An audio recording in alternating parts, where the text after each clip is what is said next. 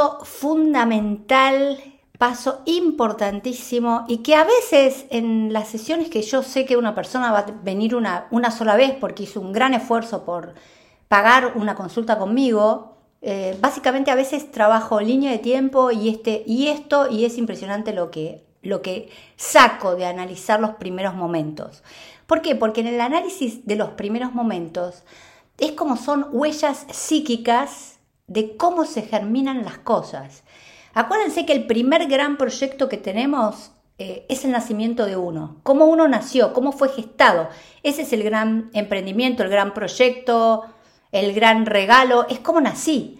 Entonces es, en, otro momento van a ver que se estudia mucho cómo fue mi gestación. Fui deseada, no fui deseada, me quisieron abortar, mi padre no tenía plata, mi mamá tuvo que dejar la facultad para tenerme, es decir, es súper importante. Pero también importantísimo son esos primeros momentos. Entonces, eh, vamos, vamos a estudiar básicamente cuatro primeros momentos que son fundamentales para ver cómo se va a gestar cualquier emprendimiento que, que, genere el inconsciente, cómo gesta la mente un emprendimiento.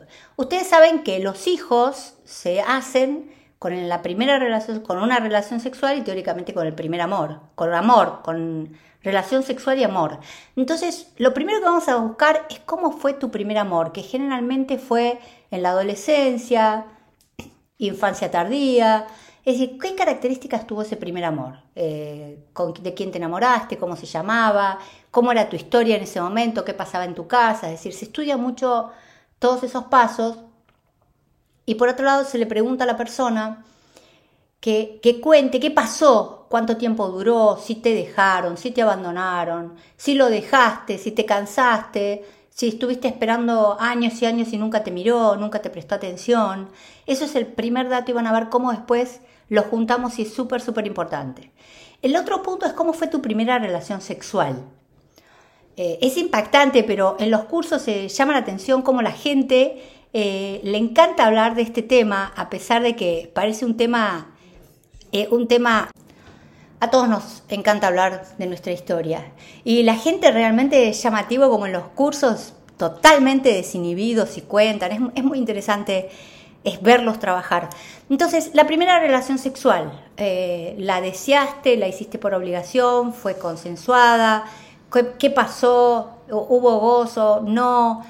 Eh, fue por miedo a que te deje, fue por obligación, es decir, es súper, súper importante averiguar cómo fue el primer amor y cómo fue la primera relación sexual, porque esto me va a dar origen de cómo van a ser después tus emprendimientos y tus proyectos.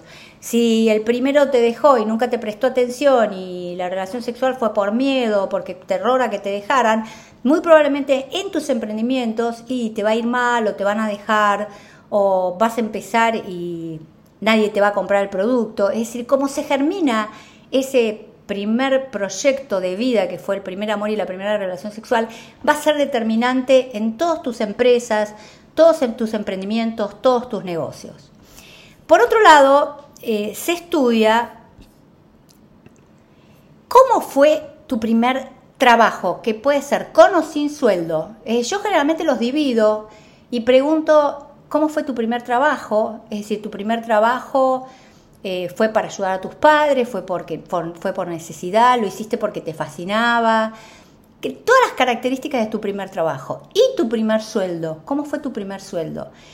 Eh, te pagaron poco, lo hiciste por caridad, y lo hiciste para ayudar a tu mamá y no te daba un peso, o a un tío, o a un primo, o a un sobrino. Es decir, ¿cómo, cómo fue tu, la primera vez que entraste dinero en tu historia?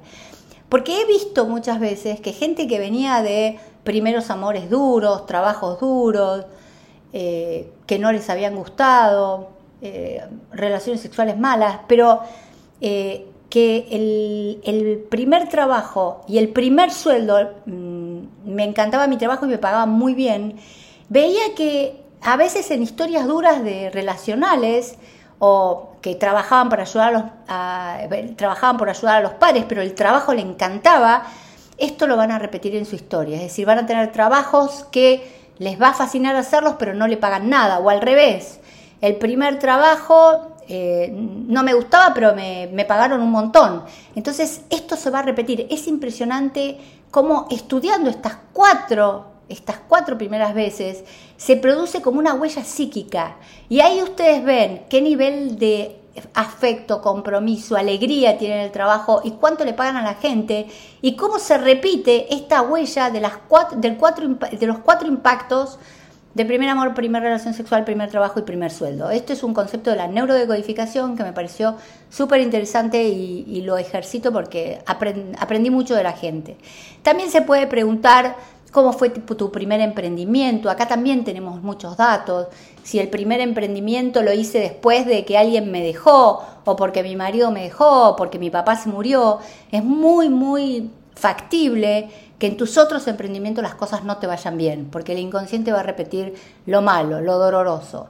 Eh, ¿Cómo fue la primera muerte que viviste? ¿Cómo fue el, casa, el primer casamiento, tu primer divorcio, el primer negocio que montaste, etcétera, etcétera? Estas primeras veces, les aseguro con eh, solamente con hacer hablar a la persona, entender, clarificar el concepto, uno puede realmente cambiar, la gente entiende que estás repitiendo y al entender que estás repitiendo, le das una orden a ese inconsciente tan poderoso que ya no es necesario la repetición de algo me tiene que pasar malo para tener dinero, todos los negocios empiezan por dolor, cuando alguien me deja, cuando alguien me abandona, cuando alguien muere, cuando uno se da cuenta y le da la orden que a partir de este momento no necesito más tristezas ni desgracias y que puedo generar todo el dinero que quiero, la abundancia que quiero, la gente es impresionante los cambios, los cambios que surgen, que aparecen en la vida.